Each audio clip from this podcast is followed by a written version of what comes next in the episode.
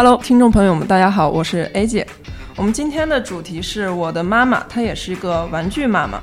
我们今天非常开心哈，邀请到了两个呃喜欢潮流玩具的妈妈来到了现场。那第一位是静姐，一个喜欢娃娃的妈妈，欢迎静姐。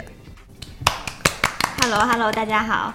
嗯，那我们第二位来到现场的是 Sunny，她的介绍是提前退休在家带娃的画画人，许下的最大承诺是我这一一墙一柜子的玩具以后都是你的，但是现在别动。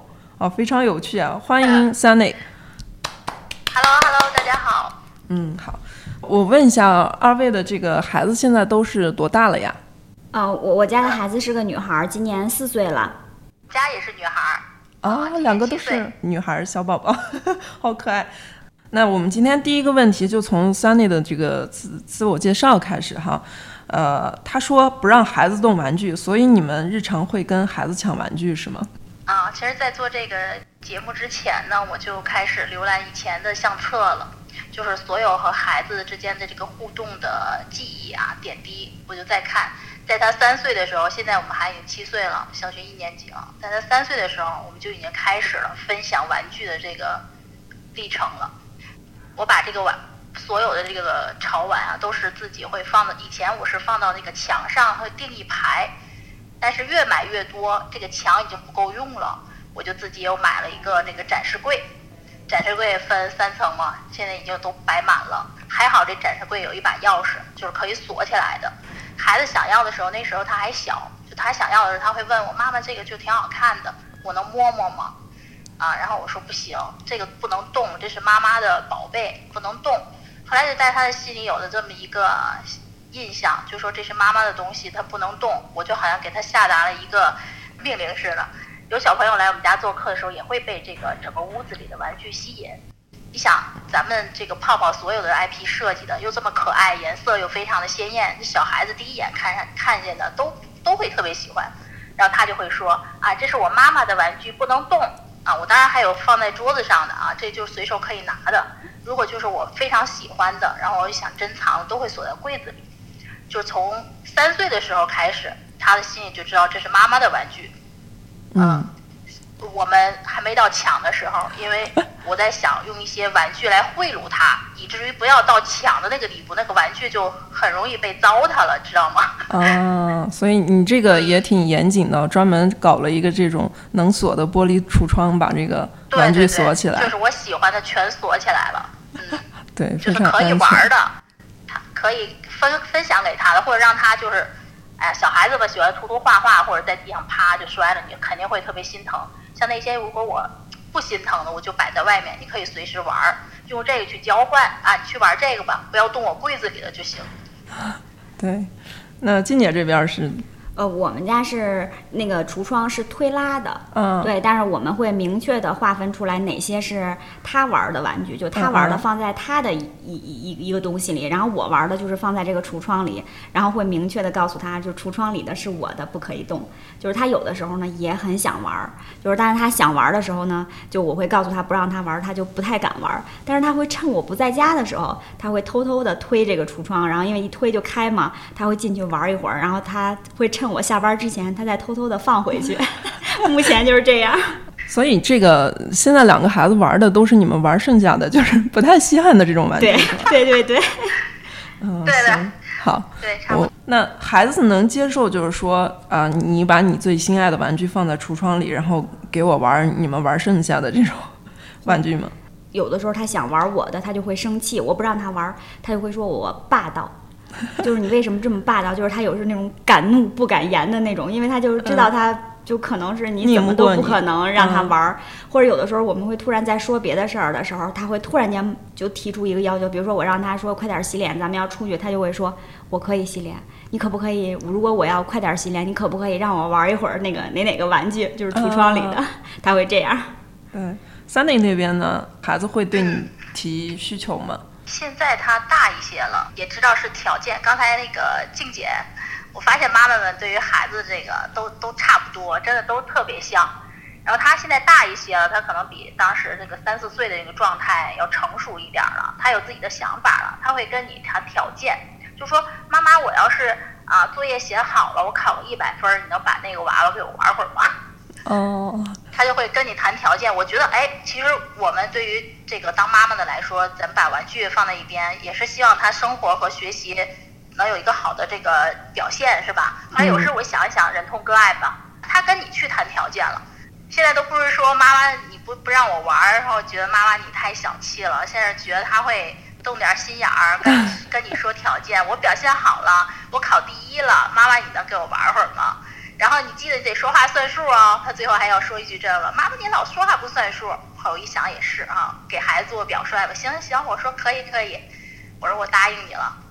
嗯，那现在的现在就是这个状态了。对，那感觉现在的小朋友很善于沟通啊，对，会利用妈妈那种心态，然后跟妈妈去讲条件，然后达到自己的诉求，啊，不像以前可能就是哭闹，对，撒个泼。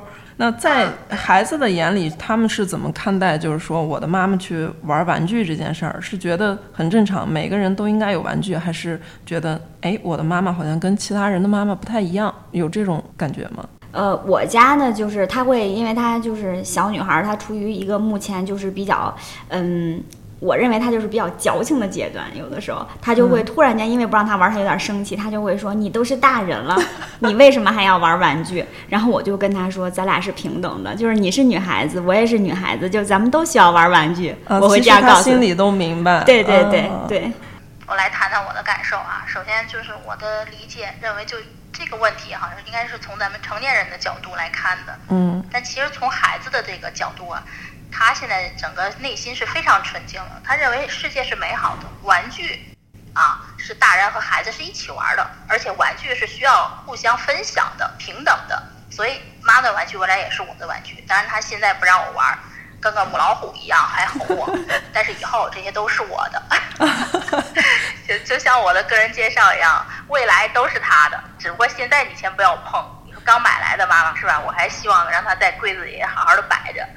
万一他一玩给玩坏了，我心得多疼啊！倒吸一口凉气，是吧？所所以所以他现在去替你保管，可能是有一种继承家产的状态在，是吧？对对对，他有这个想法。对我说，如果说我有个儿子的话，这个未来都是哎不不，女儿的话，这未来都是嫁妆，是吧？啊，那他当然不懂啊，这是咱们开玩笑的说。嗯，但是对于孩子来说，他认为就是，哎，反正我的妈妈。我在我的家里非常幸福，因为你找不到第二个跟他一起玩玩具的人，对吧？除了当然有二胎的啊那种，是吧？有跟他同龄的，像这种，他妈妈能陪着我一块玩，然后能给我讲这些玩具带来的一些故事。对，就更像是他的朋友一样，就是跟他一起玩。哦，那那那相对其他小朋友来说，应该是一个很幸福的一一件事儿。嗯嗯。那家里人会怎么看待这种情况？尤其是这种老一辈的叔叔阿姨啊，或者是这个家里的爸爸妈妈呀，怎么看待？就是说我们这么大了还去玩玩具，会觉得这件事儿很幼稚吗？呃，我我们家是没有人会管你这个，就是你喜欢玩哪个就玩哪个，就没有人会干涉你说啊，你都就有这种指责你的，或者是说认为你都这么大了，嗯，不是，因为就就可能大家现在就是嗯对这个东西接受度都比较高。我们家就是每个人都有每个人自己的这个喜欢的这个东西，爷爷喜欢手串啊，奶奶喜欢看小说啊，然后我喜欢玩具，爸爸喜欢打游戏啊，就是就每个人充分尊重彼此的这个爱好，对对对。现在就是人们的这个思想啊，也都比较开放了。因为我的职业就是绘画嘛，原先我是做这个游戏设计的，嗯，而且我比较擅长就是 Q 版的设计，都特别喜欢那种可爱的、可可爱爱的、颜色特别好看的、设计设计特别精致的，我就特别喜欢这些的风格。然后所以呢，我我父母对我是一百个支持。我结婚也晚一点了，就是还没结婚之前，也是一直看动画片儿。当时我也给自己脑子就是画了一个问号，就是我这个年龄，就说看动画片儿啊、玩玩具啊什么的，就是玩成玩啊，是不是会跟别人格格不入？嗯，就是特别会给自己锁在一个自己的空间里，享受这个自我的空间，跟别人没有什么太多的沟通和交流。到后来慢慢的，嗯，工作了以后，就开始打开了这个世界，就发现和我同样的人越来越多。所以我也不觉得这个问题是存，觉得是个人好像有一点心态不好呀，就说他可能不正常啊。家里人的支持，我觉得就是最好的。然后又发现了很多和我们年龄相仿的，我是八零后嘛，和我八零后很多喜欢玩玩具，啊看动画片儿的人也特别特别多。我从那一刻就觉得，哎，我们这一个团体非常的壮大。然后我发现父母他们也喜欢，就他们也会发现周围很多人也也在收集和这个购买潮玩儿。你说是泡泡玛特都知道，现在 岁数大人都知道，就说我们的长辈都知道，真的。呃，妈妈其实很多都是这种种草群的这种核心力量哈，可以这么着说。那咱们有说向周围的人去分享，就是呃买潮玩呀，向其他的妈妈去分享这个经验吗？我一般是会跟，嗯，比如说上班的时候，嗯，同事们分享的比较多，就是有时候会买一批，比如说到了单位，我们刚开始就是摆在单位的那个办公桌上，嗯嗯，因为我们的这种公司，比如说这种法律性质的公司会稍微严谨一些，我们其实是禁止工位上摆的，就是花花绿绿的，嗯嗯，然后为了显示我们就是，当然就是因为大家都喜欢，就是你喜欢这个，我喜欢这个，就就。就你周边，你会慢慢的就是带动了周围的人，对，都喜欢。比如说有别的部门的同事会来我们这儿签字，嗯他们会说啊，这个我也有啊，你有这个啊，我有那个什么。其实大家就是我们这个八零后，好像就都比较喜欢这种东西。八零后哦，两两位都是八零后。嗯嗯，平时的话，咱们都是跟谁一起去泡玛特门店呢？是跟孩子一起吗？还是？我目前就是因为孩子比较小嘛，平时比如说晚晚上下班了，有时候偶尔逛会儿街，或者周末一般就是带着他，嗯，因为去商场里面，我们基本上会在那个泡泡玛特的那个抽盒机上，商场里在那儿买的比较多。对，嗯，我们是一家三口，比如吃周末出去吃饭啊，在商场里看泡泡玛特门店的时候就会进去，孩子他自己就知道会抽，他喜欢的还摇一摇，也不知道他是真。都知道那个重量啊，还是什么的，他也模仿着摇一摇。他是不是看你的这个动作，他他去模仿？对，我会给他分享一点我的经验啊，去看一下他展示的那个小盒子里你喜欢的款式，分析它是不是啊大肚子啊，或者是就是透明材质啊，那种透明材质肯定轻，对吧？大肚子的那种设计比较多一点的肯定会重。哎，大概告诉他一下，其实啊也是就是意思意思。他自己也是很难掌握啊，他还因为毕竟还没有成年是吧？好多这个器官我觉得发育也没那么成熟。我们去门店很多啊，我一七年开始入的坑，嗯，当时是茉莉的象棋，然后我看上的时候就看一堆人在那摇，我不知道可以端盒。我一下子花了七八百块钱，一个一个去摇，后来我才知道可以端盒。你那个七八百摇的盒还都是散盒，就是不一样，呃，有重复的。对，都是散盒，我愣给凑齐了。当时是一个套盒，还带一个象棋的那个盘、棋盘什么的。哎呀，当时特别后悔，我说我我要是直接端盒了呢？那是一七年的时候，就看也是看到同样的场景，就很多人在那摇，我也不知道是什么意思啊。这个回忆真的挺挺有意思的啊，不知道就是收听咱们节目的朋友们是不是都有这个同感啊？当时就是这么摇来摇去，然后再猜，真的有挺厉害的人，买的次数比较多，他心理和手感什么的都特别好。那会儿的象棋系列应该还挺早的，泡泡玛特的门店也没有那么多。你你是在哪个门店抽的呀？呃，我天津，我是天津人，去的大悦城。哦，对，那会儿还挺早。大悦城的泡泡玛特门店，嗯，那那还真是，我就是逛街整赶上了。那阵儿孩子还小，也没带他出来，就是自己逛街，我就看见那个茉莉了。我当时就想，我天呐，给我打开了新世界！我的天呐，怎么这么可爱？我说怎么还有这样的东西？我就一七年之前根本就没有遇见过。静姐也是从猫里开始，对，我是从那个西游的那一套。啊，那会儿我也是生完宝宝，第一次就带着宝宝出去吃饭，那差不多有快一岁的时候，在那个呃西直门的那个凯德茂，他那儿有一个盒店，带着他去那个里边儿，然后就让他拿一个，让我拿一个，然后一拆开，我记得当时有一个是呃，好像有一个是那个唐僧，然后还有一个是那个白龙马。因为我那会儿其实对这个还是一个模糊的概念，没有系统的知道。就像那个 Sunny 说的，说摇啊，我没见别人摇，我就看了以后，大家就是在那儿一直看，然后我就是人家就是摆满了，让我们就随便抽两个嘛，然后我就是随便拿两个，就是你拆开是哪个就是哪个。就我还都挺啊，我还我买了三个，还有一个是那个沙僧，嗯啊，那个沙僧也很好看，都很喜欢。嗯，我们如果和孩子一起去的话，就是是孩子陪你选玩具的状态更多一些，还是你你陪孩子去选玩具？各各选各的，各选各的。对，就是他喜欢的这个系列，可能我未必喜欢，但是他就很喜欢。然后就是告诉他，你可以买几个，我可以买一个，咱们俩就互相都不许抢对方的，就一人一个，很公平。对对。那就比如说，你可能。喜欢猫莉，还喜欢拉布布。然后我你说你买一个猫莉，然后你你你会安利他说，哎，这个拉布布也很好看，会会会引导他说，对对，我会告诉他我喜欢这个。然后嗯，因为我是先喜欢的猫莉，就后来喜欢的拉布布。然后嗯，但是我家拉布布相对来说就比较少一些，他就一直很喜欢，所以每次他就会拿我那玩一会儿，玩一会儿，然后有时候他再给我还回来。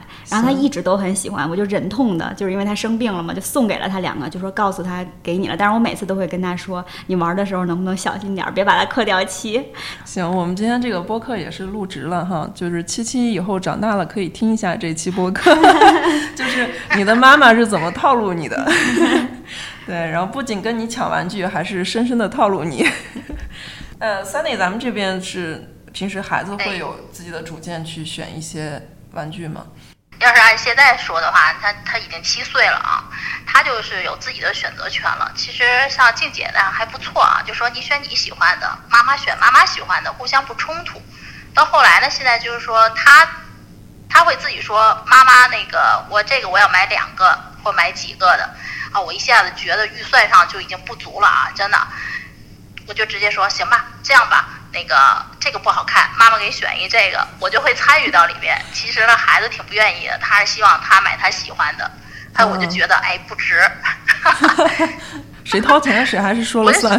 对对，现在他有一个什么概念了？可能静姐可以参考一下。到后来他慢慢的他就知道钱的重要性了。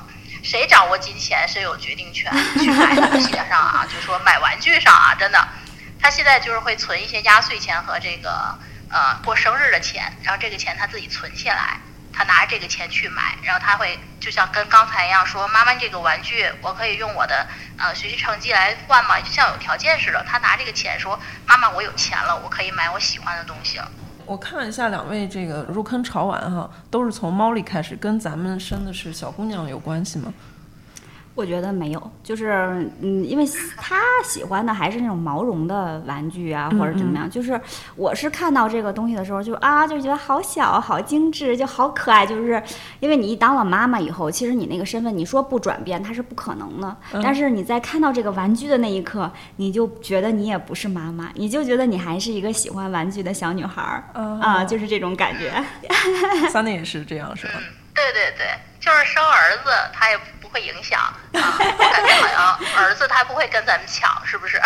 对，就是眼光。他会去买奥特曼了。那看到潮玩的一瞬间，就是大家不管是就是在家当妈妈也好，还是工作也好，就是都在想什么呢？是一种怎样的状态？我就是觉得，就那一刻，我就像回到了那种小孩子的那种状态，就是我要有我喜欢的这个东西。因为小时候，就我我小时候就玩的是洋娃娃，嗯，然后那个洋娃娃还不像现在似的说你想买你就能买，你可能就是整个你从小到大的这个过程中，我就有一共就有两个娃娃，就会一直玩，一直玩，一直玩，撑死了生日的时候会送给你当个礼物。所以，就你长大了以后，你自己有钱了以后，碰到你自己喜欢的，就喜欢就买，喜欢就买，就很爽，是吗？对对对。然后小时候那种谁有一个超大的那种洋娃娃，就感觉好像是娃孩子里面的王者。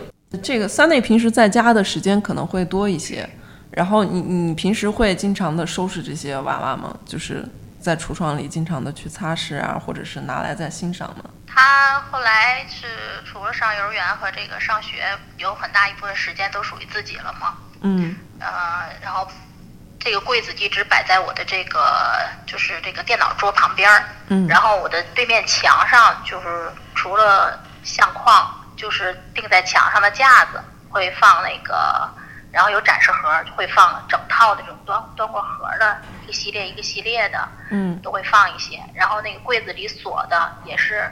啊，就是买过所有的玩具，然后发现每次就是工作的时候，我我说的这种工作就是说接一些画啊什么的，或者自己啊练习啊什么的，累了的时候呢，就会哎，抬起头来，或者说往柜子上扫一下啊，当时心情啊就好很多。有时候自己也会有一点小小的那种觉得摆的不不正了、歪了或者什么的，会打开柜子给它摆摆。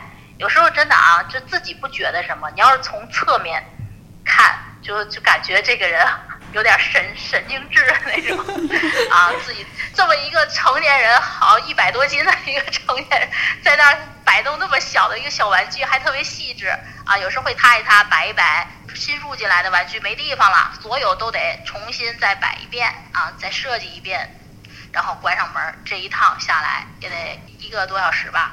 然后发现哦，我还正画画呢，先把这个事儿给弄了，画画就停了，就很随心啊。所以对，所以就说这个潮玩对于我来说，它并不是说就是一个玩具的存在，还是呃，我觉得它也非常的治愈。从整个设计设计出来以后，整个这个实物摆在眼前，给我的是一种啊，在工作上的一种舒缓啊，或者心情不好的时候看一看它。也是挺治愈的，而且每一个潮玩，每一个这个小不点儿背后都有他自己的故事，就所以对孩子来说，呃，也可以跟他进行分享，他也知道这个玩具要爱惜，因为她是一个公主，或者她是一个什么拯救世界的美少女，她有她自己的故事，哎，我还可以跟他分享分享，也挺有意思的。嗯，那咱们平时买的比较多的 IP，除了猫里还有什么呀？Demo 的这个系列，上一个系列是那个有点跟食玩性质一样的，特别受我家孩子的喜欢。不知道静姐家孩子特喜欢那种小玩意儿吗？小食玩似的。就是那个是宅宅的宅宅系列是吧？一个一个的那种。小小的啊啊，他也挺喜欢的。对，小小的他特别喜欢。Demo 的那一套就基本乎他都是他的了。他他自己拿起来，然后在那儿演童话剧，就跟过家家一样啊，就是说回来了干嘛干嘛，我这有电视，我要做瑜伽什么什么的，然后我给你沏杯咖啡吧，来欢迎你来我家，就自己在那儿玩，我觉得哎真的挺好，把我的时间也省出来了。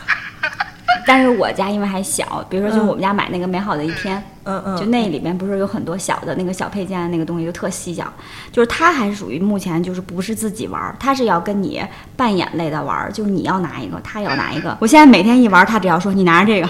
我拿这个来吧，开始吧，我就特别头疼，真的。我其实喜欢玩具的那个状态，还是属于就像 Sunny 说的，就是我喜欢就是站在那儿欣赏，嗯，就我我不会把它拿在手里仔细的瞧什么，我就是站在那儿看。但是孩子们目前喜欢的就是要跟你互动啊，扮演。对，嗯，挺有意思。那 Sunny 平时自己买的是哪些 IP 多一些呢？哎呦，比较多。呃，泡泡里的啊，我现在一边看一边说。泡泡里就是茉莉，全占柜儿了，他自己的小展示盒都占着了。然后柜子里的有 Demo、Panda、School 我念不好，还有蓝布布，啊，滋默默那个大娃也都有，嗯，还有那个碧琪，碧琪的一套最早的甜甜圈系列，我特别喜欢。哦，那你这个几大 IP 都集齐了呀？也也没有。经济实力有限，要不说特羡慕，有时群里分享小伙伴，我说这未来那一套北京四合院都出来了，咱这跟人比不了。咱就是自己喜欢的，有些系列啊，我们真的做不到端盒，我就过过瘾，抽一个，不不管抽什么，我觉得哎心里挺舒服的，做一个纪念。每年他出的什么系列，大概有一个记录，也挺好。那咱平时现在除了买潮玩以外，还会关注和购买些什么品类的东西呢？我一般就是买它的周边，手机壳、耳机壳。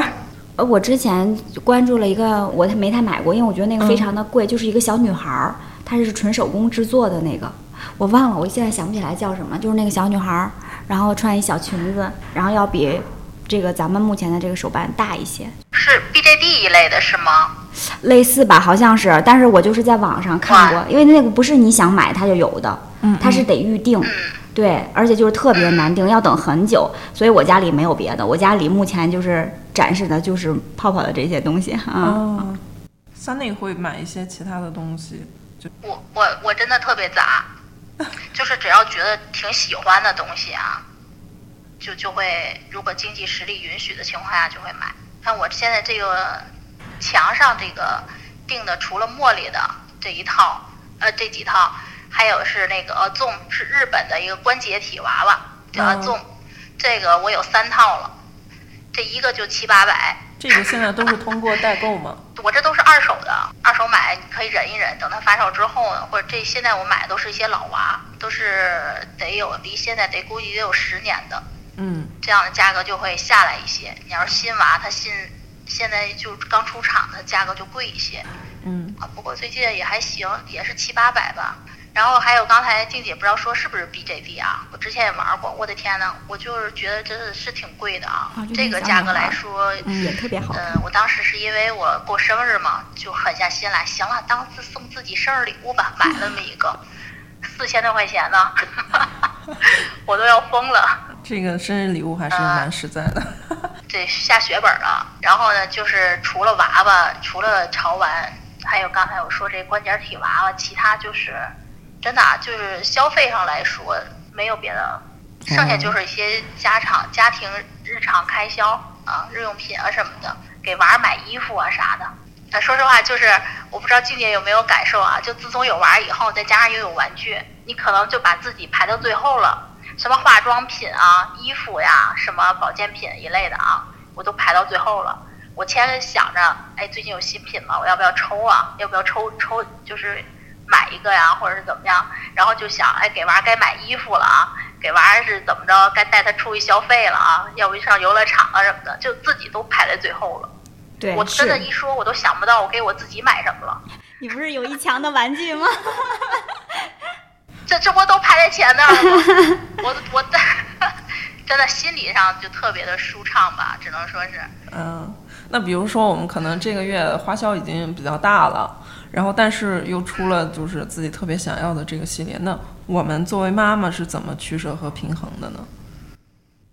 喜欢的时候，就我是那种冲动型消费比较多的时候，嗯嗯嗯，我我就认为，如果我喜欢这个东西，特别喜欢，就我肯定是要买的，就不存在说等一等，然后我没有下一次，就喜欢现在就要买。我还稍微理智点儿，就是主要是这个年头长了，有娃以后的年头长了，就已经偏理智了，真的。首先不是刚说了吗？什么化妆品啊、衣服啥都往后杀了，就排到最后了。然后看见喜欢的玩意儿都得考虑一下，考虑一下买是端盒啊，还是整端啊，还是买一个，有时都在思考。人家说有一个分享一个特别省钱的方法，就是说你看完这个东西以后，你先不要着急下单，你过一会儿，或者说睡一觉，明天早上你会发现我没有它也可以，这个钱就省下来了。呃，但我不是，我是如果把它放在购物车里了，你怕没了是吗？一是我怕没了，第二我是觉得就是我会老想这件事儿，我到底要不要买，要不要买，我什么时候买，我要等到什么时候，下个月，我后来我就觉得我浪费在这个东西身的精力太多了，嗯就我不想，我就想啊，我现在就买了，买了我就不再想这件事儿了，这件事儿就完成了，嗯我是这样。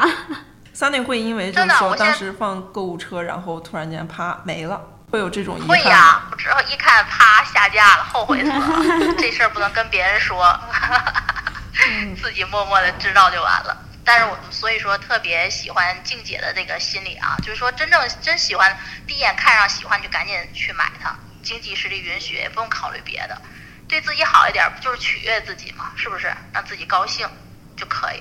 那我们接触的这种同龄妈妈们，她们大大多数是一种怎样的状态呢？是呃跟咱们一样有自己的爱好，还是更愿意像上一代父母一样，把所有的精力都放在孩子身上？嗯，我觉得反正这一代，就尤其是我们这一代，跟咱们的父母的那一代是完全不一样的。我觉得现在就反正我周边的，因为我一直在从休了产假结束以后就一直在上班嘛，就我发现，就即便是有了孩子，很多妈妈们她们其实还是也会很注重自己。就不是那种为了孩子要完全牺牲自我的那种，就是放弃自己的爱好、放弃自己的兴趣那种，不是。就他大多数人还是那种，而且反而比没有当妈妈的时候更坚定。嗯这个坚定体现在哪方面呢？嗯，我我觉得我没有当妈妈之前，我我其实就是嗯想的不是那么多。我我当了妈妈以后，可能精力有限，就因为很多要花在工作上，花在孩子上，嗯嗯，还有一部分是自己上。我当了妈妈以后，就明确的告诉自己，就是我即便是妈妈，但是我还是我自己，我是我自己更多一些，就是我我要坚定我自己的那个喜喜欢的那些东西，然后比如说经营好自己，然后有爱好也要支持自己的爱好，甚至要发展新的爱好。是心理暗示是吗？对对，然后也也就身体力行的是这么做。对我我我不希望我成为那种有了孩子以后就完全丧失自我那种，因为我生活中比较喜欢那种酷酷飒飒的那种性格那种女孩确实是这啊。对，因为我身边有很多其他的妈妈，就包括是二胎的妈妈，我发现就是她们都比较坚定。就比如说有的人喜欢健身，他们会后期会带着孩子一起健身、爬山，就是有自己的爱好。嗯，对，就不是那种。就是那种鸡娃那种，就是要让孩子每天学习啊什么的那种，其实我们对这个，像我们还没有孩子的这嗯。个，可能会对妈妈会有一种误区，可能是看电视剧啊，或者嗯是社会给的这种信息负面的太多，会觉得很害怕，就好像呃结了婚之后就是天天都是这个家长里短，然后鸡飞狗跳的这种生活。嗯，那反而是现在有很多孩子的妈妈都是这种对，我觉得是，很独立女性的一个状态。嗯 Sunny 也呃，周围接触的妈妈也都是这样吗？可能我比较特殊一点吧，哈，跟 A 姐也说过，就是我为什么这么早就已经离开职场了，开始带孩子呢，也是因为自己身体情况，所以现在有一段时间就是没有跟同龄的这个妈妈有很多的接触，除了就是说接送孩子呀，有一些聊天儿，简短的聊天儿，几乎就没有特别长时间的去沟通。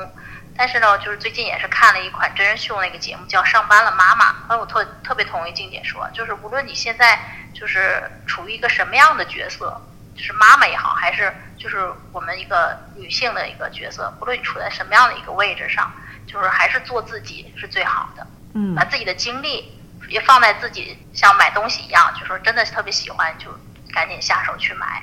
取悦自己，让自己开心，一直保持着这个热情，有一项或两项爱好啊，一直能坚持下去的东西，不偏离自己的这个，在你没有孩子之前，可能自己有过一个目标或一个梦想什么的。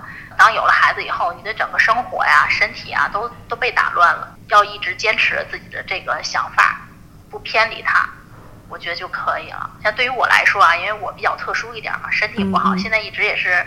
呃，一直吃药呢，嗯，所以在家的时间会比较多一点，接触的人啊也少一些，跟他们的沟通呢，也就是存在我原先的一些同事，他们因为更多的因为还存还是在这职场嘛，他们、嗯。我们的这个工作环境要求就是很多都是加班，一般到八九点，嗯嗯，所以呢，孩子基本上就是说，呃，如果明天要需要上幼儿园啊或上学的话呢，基本都已经睡觉了，看不到妈妈回来。早上的妈妈又很早去上班，所以只有周六周日的时间才能跟父母在一起。基本上他们现在是这么一个状态啊、我呢几乎就是几乎就是二十四小时跟孩子在一起。嗯，我们现在看到电视剧说，就是这种家长围绕着孩子，很多就是可能围绕着教育问题啊，就是已经出现了这种内卷的情况，很焦虑。那咱们会因为这种社社会问题就是非常焦虑吗？有的时候也会，因为就是只要为人父母，你有了孩子，就是你都会想为他多多选择一些，或者多想一些，多付出一些。但是我在经历了，因为我我们是去年赶上就是上幼儿园嘛，就是择校啊什么的，就是我在经历了那一段时间特别煎熬，包括我又后续看了那个西城的小学什么的，什么七三幺各种政策研究的云里雾里的时候，什么要要求什么房产户名一致的这种，我我有一段时间有一个月吧，我特别的焦虑，就甚至有时候夜里醒了会有点睡不着。然后呢，我经历那段时间状态以后，我再回头看，我就放松了，我觉得就算了，因为有一些大的环境你就是改变不了的。对对，然后呢，就顺其自然吧。他能上这个指定的学校就去指定的学校，如果他大派位了，派到了别的学区，那就去别的学区。我我更赞同那种是说，嗯、我就是努力了，然后也尽力了，然后最后呢，这个结果可能不尽如人意。那那嗯，而不是说就是两手不作为的，随他去吧。当然，我更多的时候经历了那个焦虑的阶段，我会告诉我自己，就是别太。就是有个度就好，对对对，嗯嗯，就不用太太那个什么，因为毕竟，嗯，我们不是那种百分百的说是那种。啊，比如说有一些就是全职妈妈，她就是会在家，呃，主攻的方向就是辅辅导孩子，因为我们毕竟还有工作嘛，还有其他的事情什么的。我就认为尽力就好，嗯嗯嗯，别太焦虑。最后的一个状态还是跟我们平时做事风格有点像，就是又哭有洒，嗯对，然后还是放放开心态，就是自己开心就好，对对对找到一个适合自己的。那我们在网上其实看的很多这个当代父母带娃的这个神片段哈，比如说看孩子在地上哭闹，然后我记得有一个妈妈跟爸爸直接点了个奶茶在旁边看着孩子在那儿打滚，这就是咱们这代妈妈真的是很放开的去，呃，跟孩子相处，然后有很多这种神片段吗？啊，我不知道撒你家有没有，我家是有。就我家，我跟爸爸平时教育他，就是都是很呃很开放。比如他要是因为这件事儿他一直哭闹，我们就会说，要不然给你张纸，去坐沙发上哭，就挺累的，就站着哭也比较比较累。他也真的有一次在商场里边，因为想买一个小自行车，他就躺到地上了，别人都在看，然后我们俩就在那儿看，就当装不认识他，就在那儿看，啊，就让他哭，因为就认认为他把这个情绪发泄一下，然后再引导他一下。因为我觉得我们这一代可能跟咱们上一代那个父母都完全不一样，就是因为咱们的父母也是效仿他们的父母，在他们父母那会儿，就是对于孩子的教育那个知识啊更更匮乏，然后所以就是咱们父母也没有传承他们的父母有很多什么教育孩子的方式，但是到了咱们这一代，我觉得好像就是我们这个八零后的这个年代，就突然像觉醒了一样，就既要摒弃父母身上的那种陋习，然后还要自己研究怎么教育孩子。对我，我是认为你有情绪就发泄情绪，该说话是说话。但是我时常跟他说，嗯，在平时不涉及到原则问题的情况下，就咱们俩都是平等的。你要打我，我就要打你；你要跟我抢东西，我就要跟你抢东西。然后，但是涉及到原则性的问题，就是我在这一刻就不是你的朋友了，我是妈妈，你得听我的。那三内这边，咱们带孩子有有一些什么神神场面吗？还好，比如说他要买东西，记得印象最深的就是什么呢？就是。他他奶奶原先说，他爸爸小时候买东西的时候，就是这不就像刚才说的那个，就那个年代的时候，他们当时处理的这个问题是怎么处理？就哭吧，啊，我走了，就哭吧在那儿，然后他爸爸就不哭了，走了，跟着奶奶走了，因为觉得这个玩具和不要它还是不要它最可怕，他就回去了，就跟着走了。然后就是跟我这么说过，说哎行，咱家妞妞啊，我们家孩子那小名妞妞，咱家妞妞不错，从来没有说啊哭着嚷着地上撒泼打滚的，说非得要这个。你要说不给他买，给他讲讲，他还是他还是哎乖乖跟你走，也不会说回头看看或或者还惦记什么的。哎，这点我还真的特别欣慰，还真没有过。我甚至在想，就是为什么这一代的孩子跟咱们小时候不一样，会不会是因为他们的选择性多了？就因为我们小时候，你看，就因为整个长大的过程中就俩娃娃，一直玩，都快玩到头发都没了。但是现在的孩子不一样，他们有很多玩具，嗯，对不对？有自己的玩具，专属的毛绒玩具。最后一个问题哈，如果潮玩有保质期，嗯，就是大家希望他们能在你家摆放多久？我是希望能。将来有一天吧，我老了的时候，我能说，哎呀，喝着咖啡，能回头看看啊，这是我年轻的时候喜欢的玩具，我就会一直摆放它。我我倒没有像萨尼说的，说以后孩子这些东西给你，我我我感觉也许他长大了，万一他就不喜欢这个东西了，也许他有自己喜欢的那个系列了。我是希望就能。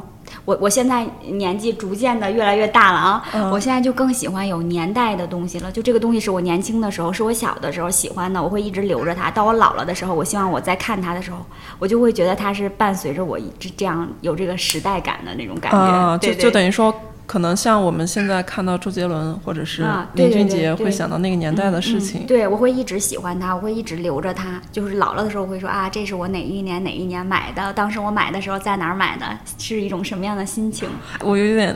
画面了，就是可能，呃，等你七八十岁了，然后颤颤巍巍的出来，然后别人到你们家参观，然后你你给这个小辈们介绍，就说，哎，这是我当年，对对 对，那会儿可能就是老古董了。嗯，三内呢？啊，其实我刚才说的那个，就是说，尤其也像我的那个自我介绍最后一句话，后半句话就说，未来说这些东西都是你的，但你现在先别动。其实我就是一个缓兵之计，其实我也是很喜欢的。我觉得他现在就。不是一个玩具，也不是一个潮玩，它就是我喜欢珍藏的这么一个东西。未来它是有很大价值的。先不说保质期，它的价值上来说，也不是说五十九啊、六十九、七十九，它是一个无价之宝。这我就我我感觉很多人可能都都会有这种想法，对吧？它是多少钱买不来的那种开心快乐。嗯，暂时是个缓兵之计。因为什么？因为我这个屋子已经被我闺女都已经盯上了。她说：“妈妈，您说的啊，整个屋子都给我。”我要重新设计啊！我说对，这一屋子的东西全是你的，嗯，所以呢，她现在可以不用拿其中里面一个玩具了，因为这些东西未来都是她的，所以这是个缓兵之计。哦，这个妈妈套路更深。我也希望，对，我也希望她是永远没有保质期的，就是它一直能陪我们到老。嗯，对，呃，目前来看应该是可以孩子那代里。行，那非常感谢今天两位妈妈来到我们的播客啊、然后最后大家有什么想对我们的听众朋友说的吗？很高兴能参加咱们这次的这个节目啊，我也非常的开心和大家分享作为妈妈，呃和孩子之间对于玩具之间我们三者之间的一个故事。呃，当然每个人未来都会面临着这样一个情况。对妈妈们来说啊，我希望你们还是初心吧，不变的初心。喜欢的这样东西，真的还是下手买。我真的后悔了，做这次节目真的我看清了，我就应该先让自己开心，只有自己开心了，我才能带好娃，是吧？对对，取悦于自己，让自己心情一直好好的，我觉得就是最重要的。对我，我和 Sunny 也是差不多的感受，就是嗯、呃喜欢的这个玩具，呃，就无论是呃你的这个身份是是女儿啊，是妈妈呀，是妻子呀，还是将来是奶奶呀、姥姥呀，我我都是觉得就是永远拥有自己喜欢的这个东西，就感觉它更像是一个单纯的属于我自己的这么一个爱好，然后就永远是内心里真实的那么一个小角落里，就存放着一个可能不是工作中的我，不是朋友眼中的我，就是一个我自己的那个自己。在我喜欢的这些小东西的这个过程中，包括和孩子们相处，就是呃。怎么观察他喜欢什么，然后怎么引导他，他这种对，就是一个成长的这么一个过程吧。就也是要和很多妈妈们分享，就是不被别人定义，自己喜欢就是自己喜欢。嗯，非常酷啊！那我们今天非常开心，邀请到了两位妈妈来到现场。那我们虽然是一个潮玩的栏目啊，但是通过这一期，我们非常开心的发现，就是当代的这种妈妈和孩子的一个状态，都都变得就是更加自信、更加坚定，然后更有自己的选择啊，非常开心。那希望每一个妈妈能永远当一个小孩子，然后被大家疼爱。嗯，好，好，谢谢大家，谢谢大家。下期的栏目再见。好，嗯，拜拜。拜拜。